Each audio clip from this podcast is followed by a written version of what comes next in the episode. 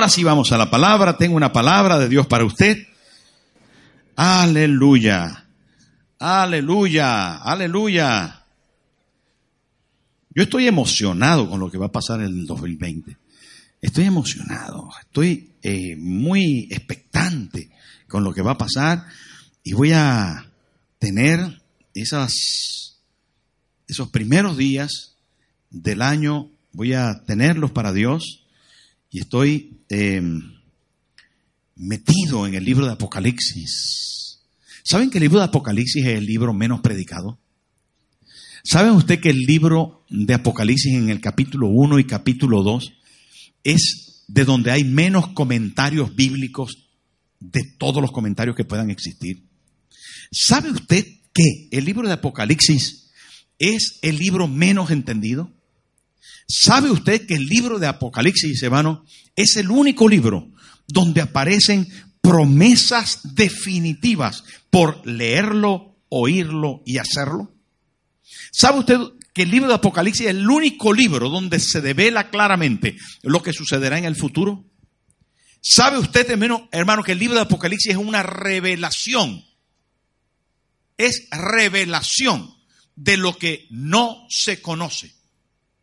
¿Sabe usted que el libro de Apocalipsis es el broche de oro de los 66 libros de toda la Biblia por causa de que cierra con un Jesús coronado como Señor de señores y Dios de dioses?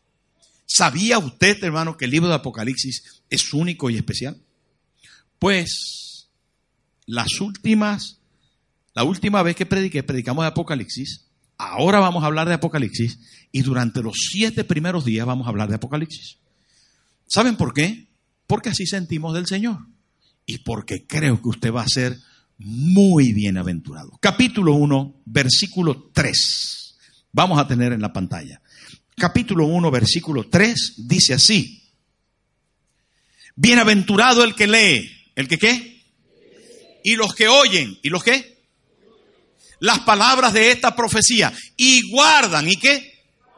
las cosas en ellas escritas, porque el tiempo está cerca.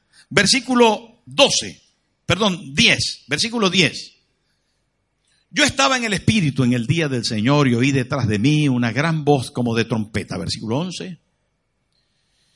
Que decía, yo soy el alfa y la omega, el primero y el último. Escribe en un libro lo que ves y envíalo a las siete iglesias que están en Asia. A Éfeso, a Esmirna, a Pérgamo, a Tiatira, Sardis, Filadelfia y la Odisea. Versículo 12. Y me volví para ver la voz que hablaba conmigo y vuelto vi siete candeleros de oro. Versículo 20. El misterio de las siete estrellas que has visto en mi diestra y de los siete candeleros de oro.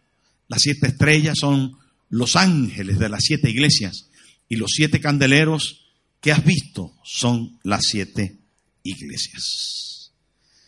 Queridos hermanos, el libro de Apocalipsis fue escrito por el apóstol Juan en la isla de Patmos, eso lo vimos el domingo pasado, aproximadamente en el año 96 después de Cristo, había sido desterrado a esa pequeña, inhóspita y solitaria eh, isla en el mar Egeo. Desde allí Jesús mismo le dicta a Juan las cosas que están escritas para que él las escriba y las envíe a las iglesias de Asia Menor. Las iglesias que antes mencionamos son las receptoras de esta epístola, de esta carta reveladora, poderosa, extraordinaria, en la que Juan escribe las palabras que Jesús mismo le está dictando cosas asombrosas, extraordinarias, fuera de cualquier percepción humana y fuera, por cierto, de cualquier capacidad que pudiera tener el apóstol Juan. Solamente que el contenido era tan sorprendente y la presencia de Jesús era tan eh, eh, extraordinaria que en algún momento Juan al verle cayó como muerto. Pero Jesús puso su mano sobre él y le habló y le restauró y le permitió escribir esta tremenda revelación que así deberíamos llamarlo, la revelación de Jesucristo. ¿Por qué? Porque es Jesucristo mismo el que se revela en el Apocalipsis. Es Cristo mismo. Es la revelación de Jesucristo. Así aparece en el versículo 1 del capítulo 1. La revelación de Jesucristo. No, nunca se dice Apocalipsis. Apocalipsis es exactamente el término griego que describe revelación o quitar el velo. Pero cuando hablamos del capítulo 1, versículo 1, casi que nos da el título del el libro. Que por cierto, cuando se escribe, Juan no dijo, ahora el Apocalipsis. No, Juan comenzó diciendo la revelación de Jesucristo. Y creo que es un buen título, mejor que Apocalipsis. Y si pudiésemos leerlo de esta manera, hablando acerca de la revelación de Jesucristo, nos íbamos a dar cuenta de que este título corresponde a algo a lo que nosotros tenemos que tenerle cuidado, prestarle atención, empeñarnos en leer, en conocer. Y por cierto, no estar atentos a lo que dice la eh, web, la, la gran red, porque hay cada loco. Hay cada loco hablando de Apocalipsis. Tenga cuidado. Permita más bien, si usted no entiende alguna cosa, que su pastor le pueda ayudar. Y si el pastor no le puede ayudar, ore. Porque hay unas locuras impresionantes. Ya le dije que es el libro que tiene menos comentarios, pero dentro de los pocos comentarios que existe hay verdaderas barbaridades. Entonces usted no vaya a la web a estudiar Apocalipsis. Deje que su pastor le enseñe lo que sabe y si no, juntos oramos para que el Señor nos revele, porque el que lo escribió, que era Juan, recibió la revelación de Cristo. Así que Él nos los puede enseñar mejor. Amén y vive, desde luego que vive. La revelación de Jesucristo que Dios le dio para manifestar a su siervo las cosas que deben suceder pronto y declaró enviándola por medio de su ángel a su siervo Juan. Queridos hermanos, la verdad es que el contenido, el contenido aparece en el versículo 3 cuando estuvimos leyendo, ¿verdad? Acerca de eh, la bienaventuranza dice, bienaventurado el primero que lee. ¿Qué es leer? Pues tomar lectura de algo es darse cuenta de lo que está escrito. Pero una cosa es leer y la siguiente cosa de leer, que es, si es feliz el que lee, más feliz es el que oye. Y hay una diferencia entre leer y oír. Porque yo puedo leer y posiblemente no entender. Pero también puedo leer y puedo entender sin hacer. Y por eso dice ahí, feliz, aunque bienaventurado es tres veces felices, entonces es feliz el que lee, también es feliz el que oye, pero es tres veces feliz el que guarda. El que guarda las cosas que en ella, en ella escritas. Así que tenemos la primera razón que aparece en el libro de Apocalipsis, es el contenido de la bendición extraordinaria que existe en el libro. Y es único de Apocalipsis. Pero no solamente eso, hay una razón. Hay una razón para ser feliz con estas tres cosas. Hay una razón para el libro de Apocalipsis. Y la razón está aquí, porque el tiempo está cerca. ¿Usted cree que el tiempo está cerca? ¿De qué tiempo estamos hablando? ¿Del 2020? El 2020 está a dos días porque el día martes por la noche, a las 12 de la noche, será 2020. Pero cuando habla aquí del tiempo está cerca, es de la venida del Señor, del cumplimiento de toda esta profecía. Y aún, hermano, atención a lo que le voy a decir, y aún los científicos en el día de hoy, científicos no creyentes, estoy hablando de científicos puramente estudiosos de la ciencia, están diciendo que estamos al borde de que suceda algo extraordinario. ¿Por qué cree usted que hace pocos días se celebró en Madrid este simposio acerca de la contaminación ambiental, de... Mm, ¿De qué? Del cambio climático. ¿Sabe por qué? No estamos muriendo, señores. El mundo se está muriendo. Hay enfermedades pulmonares, hermanos, que no ha habido en la tierra.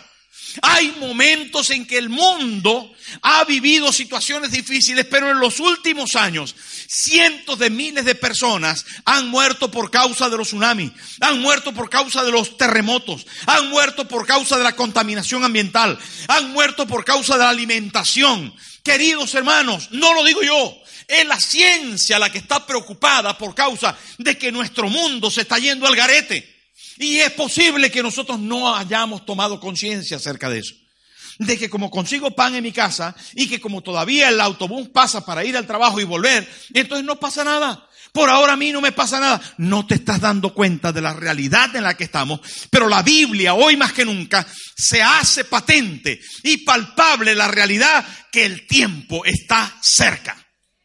Estamos a punto de que se concluyan profecías que han sido dadas en la palabra de Dios y escritas por Juan, dictadas por Jesucristo. El tiempo está cerca. Hermano, nuestro mundo de verdad, se lo digo de verdad, no quiero ser fatalista, pero quiero que estemos advertidos. Iglesia del Señor, seríamos torpes, incautos, al no saber que el mundo está muriendo.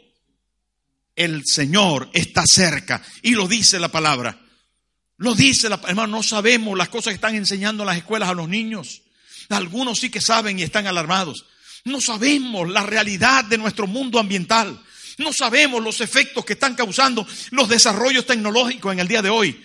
No conocemos acerca de cantidad de cosas que están sucediendo en este día. Pero la verdad bíblica es que el tiempo está cerca. Y Jesús se manifiesta para mostrarse y se muestra en el libro de Apocalipsis de una forma única y especial.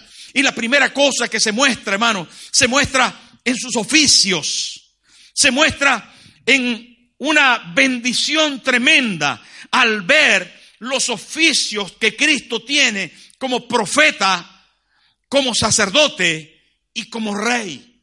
Como profeta advirtiendo lo que el futuro está determinando. Como sacerdote ministrando a la iglesia en su esencia de amor, de cariño, de comprensión, de abrazo, de redentor por la iglesia y se muestra como rey de reyes y señor de señores, como el único y soberano que va a regir sobre las naciones de la tierra. Hermano, ya Jesús no es el cordero, se presenta ahora como el rey, como el león de Judá, como el que tiene autoridad para gobernar sobre las naciones. Y así lo ve Juan con vestiduras blancas resplandecientes, con pies como de bronce. Suena, tiene peso, tiene brillo, con ojos como llama de fuego. Hermano, es espectacular lo que Juan está viendo. Porque ahora está viendo a un Cristo glorificado, se los comenté antes. Ahora está viendo algo maravilloso. Pero también, hermano Juan está describiendo en la palabra de Dios, está describiendo a Cristo en sus ministerios. No solo en sus oficios de profeta, sacerdote y rey, sino está viendo a Cristo en sus ministerios y lo llama el testigo fiel, el verbo de Dios, el cordero de Dios el soberano de toda la tierra, el que nos ha hecho hijos de Dios, el león, quien nos ha hecho reyes y sacerdotes para Dios. Hermano, Jesús es presentado de una forma única y especial. Sus ministerios están diciéndonos que Él ha sido testigo de todos los tiempos. Ha sido el verbo, la palabra revelada para la iglesia. Ha sido el soberano de la tierra, el cordero que limpia nuestros pecados. Ha sido, queridos hermanos, lo que nosotros hemos necesitado. Pero también Juan ve en el Apocalipsis sus nombres. Cuando estaba estudiando acerca de esto, hermano, y comencé a ver los 18 nombres que aparecen de Cristo en el libro de Apocalipsis, esto es fascinante. Porque yo no sé qué necesidad pueda tener usted. No sé en qué circunstancias se encuentre. No sé qué es lo que le hace falta en este momento. Pero en cada uno de los nombres mencionados en el Apocalipsis, usted puede encontrar el Jesús que necesita. Porque Él llena todas nuestras expectativas. Él es, Él es lo que usted necesita, más que suficiente. Y no porque nosotros le tomemos para lo que lo necesitamos, sino porque Él quiere ofrecerte, ofrecerte lo que Él es a razón de que tú puedas tenerlo. A razón de que te ama y quiere suplir todo lo que tú necesitas y llenarte todo en todo. Yo no sé si podemos poner esos nombres en la pantalla, pero ahí los tenemos, hermano. El alfa y el omega. Señor Dios, poderoso, hijo de hombre, el primero y el último, el que vive, hijo de Dios, el testigo, el creador, el pastor, la raíz de David, el cordero, Cristo, fiel y verdadero, rey de reyes, señor de señores, la estrella de la mañana, la palabra de Dios. Todos esos títulos. ¿Qué necesitas, hermano? ¿Qué necesitas? ¿Se te está muriendo algo? Él es el que vive. ¿Qué necesitas? Perdón para tus pecados. Él es el Cordero. ¿Qué necesitas? Alguien que te dirija. Él es el Rey, el Rey de tu empresa. ¿Qué necesitas? Luz en tu caminar. Él es la estrella de la mañana. ¿Saben qué, hermano? Apocalipsis es un libro apasionante. No sé por qué no lo lees más, pero todo eso está allí. Y allí aparece para nosotros. Aparece para nosotros, hermano aparece para nosotros, para que lo podamos disfrutar. Él es la palabra, Él es la esencia de todo lo que necesitamos. Si hay algo que es imposible para nosotros y que lo vemos como complicado, atención, porque Él es el poderoso. Si hay algo, hermano, que no sé cómo comenzarlo, recuerda que Él es el alfa y Él es la omega, el primero y el último. ¿Dice amén o no? Hermano, Jesús es todo en todo. Y Él está con nosotros. Y lo vamos a ver. Pero hay algo que no quise dejar de verlo. Puse a Jesús de primero porque así es. Y así debe ser siempre. Aún en la preparación de los mensajes. Pero tenía mucha inquietud por comentarles después de lo primero dos cosas que me llamaron la atención en ese primer capítulo. Y la segunda cosa, además de Jesús mostrado en todo el libro de Apocalipsis y Jesús como el centro, diciéndonos que se acerca el final de todo, pero la segunda cosa que encontré fue el misterio de la de las estrellas, de las siete estrellas que están en su diestra. Y en el versículo 20 del capítulo 1 aparece este versículo. Y dice, el misterio, cuando está hablando de misterio no está, no está hablando de, de eh, el mundo esotérico o del mundo de la bola de Cristo. No, está hablando de algo que tiene en cierta forma algo encubierto, pero no de esoterismo. Entonces, pero revela Juan ahí, dice, el misterio de las siete estrellas que has visto en mi diestra y de los siete candeleros, esa es la tercera parte de nuestro mensaje hoy, de oro. Las siete estrellas son los ángeles de las siete iglesias. Así que, en segundo lugar, después de hablar de Cristo de primero, vamos a mencionar las siete estrellas que han, que habían visto, que Juan había visto. Siete estrellas, siete estrellas que estaban en la mano derecha, a la diestra de Jesús. Dice la palabra de Dios que el término, bueno, nos enseña la palabra de Dios, el término ángeles, eh, nosotros solemos pensar a seres alados, vestidos de blanco, transportando un mensaje, mensajeros de Dios, rápidos, fuertes, que son capaces de hacer muchas cosas que nosotros no somos capaces pero que corresponden al mundo celestial exclusivamente. Pero cuando el término ángel aparece en el griego, aparece como un mensajero. Y no solamente como un mensajero celestial, sino también como un mensajero humano. Por lo tanto, se puede denominar ángel también a cualquiera que sea portador de un mensaje divino, aun siendo éste una persona, un hombre, un carnal. No me refiero a carnal en el aspecto pecaminoso, sino a una persona de carne y hueso.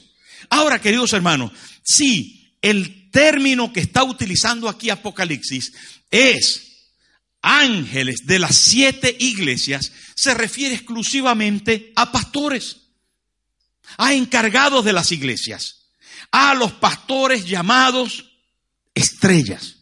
¿Por qué? Porque son de Hollywood, porque son guapos. Sí, ya sé que soy guapo, pero no, es broma. No tenemos que ser tan guapos, ni nada de eso, ni estrellas de Hollywood, ni personas que son ultramente capaces. No, hermano. No es eso. Es lo que somos para Dios.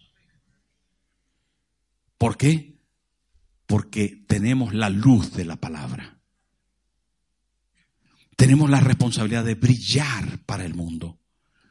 Tenemos un mensaje que da luz en medio de una profunda oscuridad en la que el mundo vive. Queridos hermanos, cuando la Biblia está hablando ahí de las siete estrellas, son pastores llamados, que no solamente brillan con sus vidas, sino iluminan al mundo con la doctrina del Evangelio. Hermanos, son gente que están a la diestra de Dios. No solo los pastores, los llamados al ministerio, los líderes de grupos vida, los que tienen un mensaje y han decidido transmitirlo, profetas, apóstoles, evangelistas, pastores, maestros, hombres y mujeres que sirven al Señor, algunos sencillos, algunos encargados de tres personas, algunos encargados de alguna red de la iglesia y otros pastores principales. Dice, están en su diestra y son estrellas. Así nos ve el Señor. Gente que se les ha puesto luz, personas que se les ha revestido de claridad, de bendición, de revelación para mostrar al mundo lo que ellos necesitan conocer. Y saben que, hermanos, qué privilegio saber que la Biblia te mira así, que el Señor te describe así, querido pastor, querido líder, posiblemente por allá sentado, oculto, ignorado, tal vez allí como que nadie me mira, nunca nadie me dice nada. Es que claro, yo tengo un grupo vida que tiene solo dos personas, pero ¿sabe qué? El Señor dice, estás en mi diestra, eres una estrella, proporcionas luz para otros, das calor para otros. Y eso de estar en su mano me gusta mucho. La Biblia dice, si cayere, si cayere, si cayere, no quedarás postrado, porque Dios sostiene su mano, la sostiene, la sostiene, porque Dios sostiene su mano. Estar en la mano de Dios es la garantía que Él no te va a dejar caer. Dile al que tienes al lado, no te va a dejar caer el Señor. Estás tallado en la planta de su mano. Querido pastor, estrella de Dios, ángel del Señor, esa diestra se sostendrá. Es la mano derecha la que tiene más fuerza. Es la mano derecha la que es más grande. Es la mano derecha la que puede ejecutar con más destreza cualquier cosa. Queridos hermanos, están puestos estos ángeles, estas estrellas de Dios, están puestos por Dios. No los ha puesto el hombre. No han sido delegados por el Ministerio de Hacienda, ni el Ministerio de Cultura, ni el Ministerio... No, están delegados por el Altísimo. Nadie puede llamar a nadie para el ministerio, solo Dios. Solo Dios. Y Él llamó a estas personas y les delegó su función. Pero ¿saben qué función tenían? El ser receptores de un mensaje que debían transmitir. Por eso cuando habla a la iglesia de Éfeso, dice, escribe al ángel de la iglesia en Éfeso. No dice, escribe a la iglesia. No, señores. No, señores. Porque Dios estableció pastores estableció maestros, estableció profetas, estableció apóstoles, estableció gente para que fueran receptores del mensaje. Usted no se puede saltar el principio de autoridad porque tendrá que retroceder.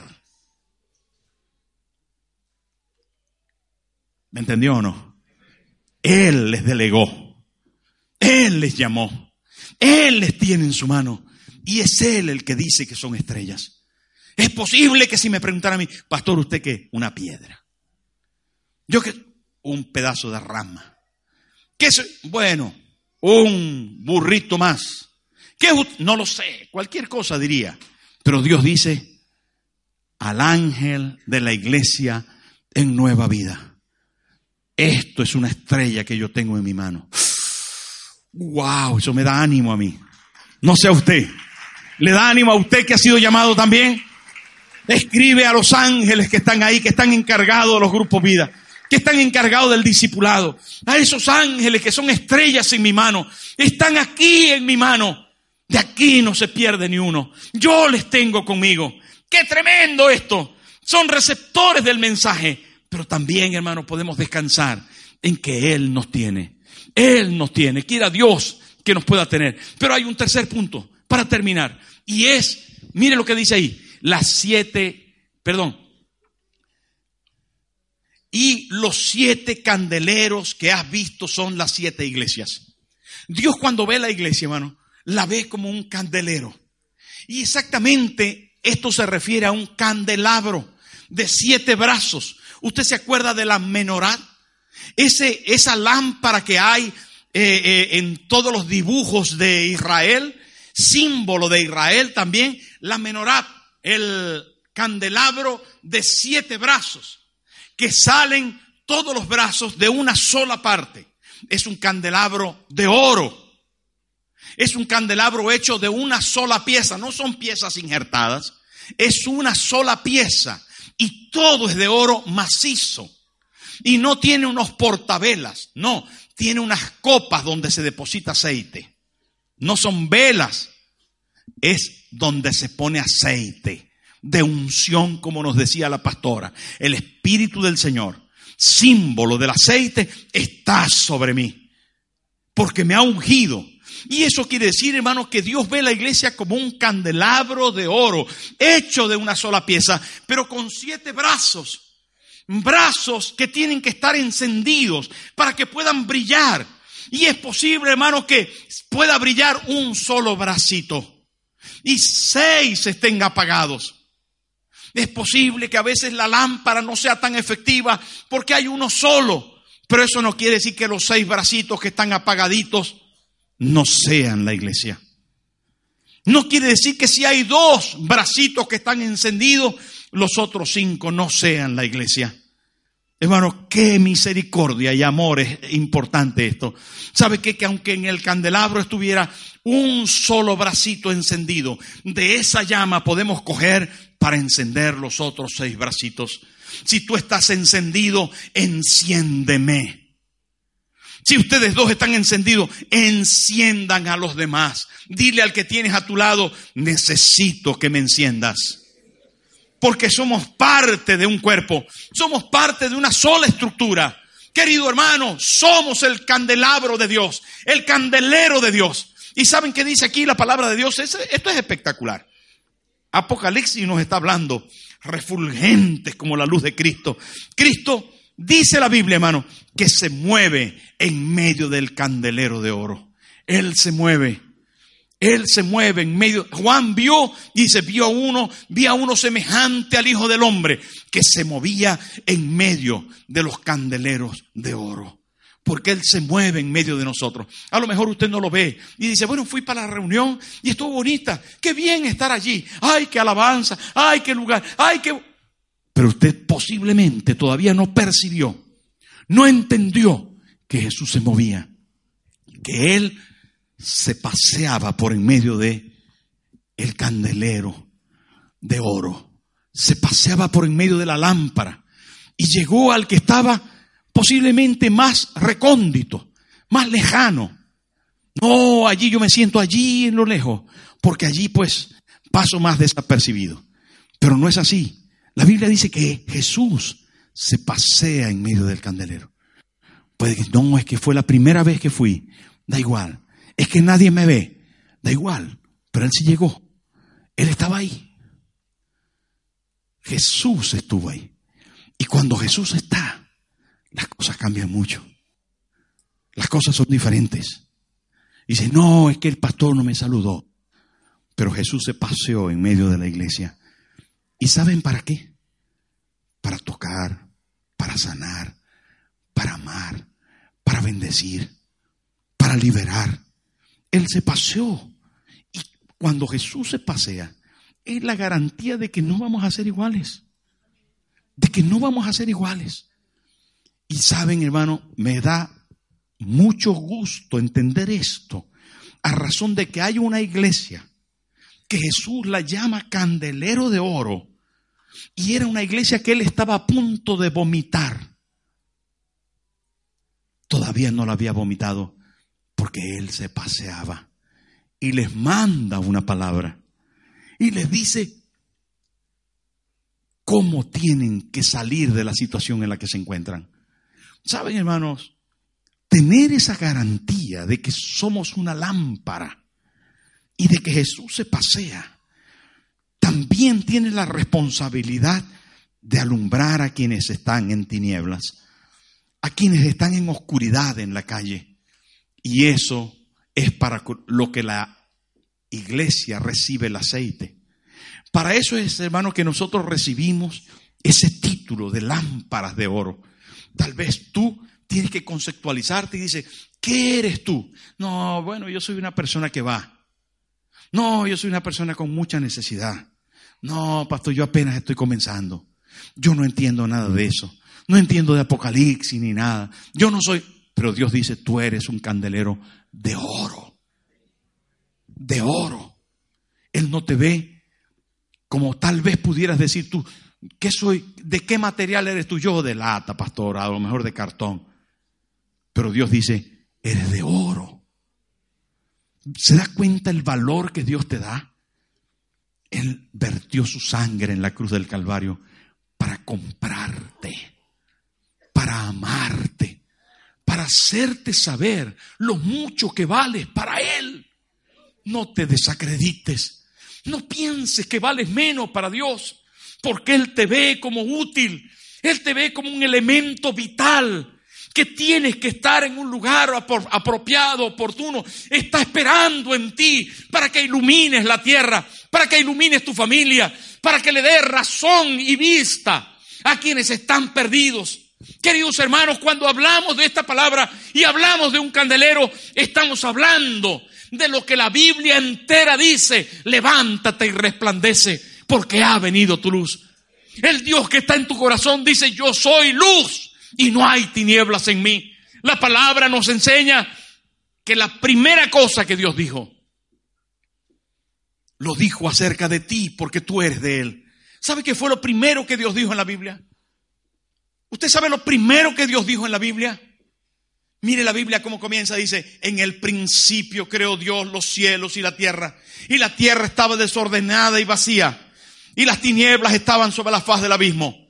Y viene el versículo 3 y dice, y Jehová Dios dijo, hágase la luz. Lo dijo él. Lo primero que la Biblia menciona cuando habla Dios es, hágase la luz. Hágase la luz. ¿Y sabe cómo se llama usted? Lámpara. Usted se llama candelero. Usted se llama candelabro o como lo quiera llamar. Usted es alguien que proporciona luz. ¿Sabe por qué? Porque usted es de Dios.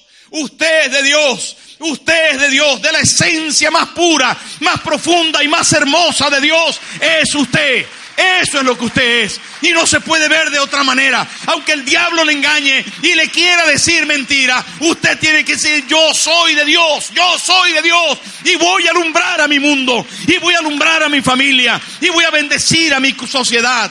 Voy a cambiar las tinieblas por claridad. Eso es lo que Dios le ve. Cuando veo este mensaje, hermano, entiendo lo que Cristo es, lo que Él estableció y cómo nos puso para poder actuar en una acción que va a cambiar la realidad de este mundo. Por eso la iglesia todavía está aquí. Y cuando Dios nos llama de esta manera, es bueno, tenemos que asumir nuestro rol, asumir nuestro propósito y agradecer profundamente cómo Él nos ve. ¿Por qué te tienes que sentir así? ¿Por qué tienes que vivir en esa situación? Si Él te ama y te ha puesto nombres y funciones únicas y especiales. Ponte en pie, por favor. Ponte en pie.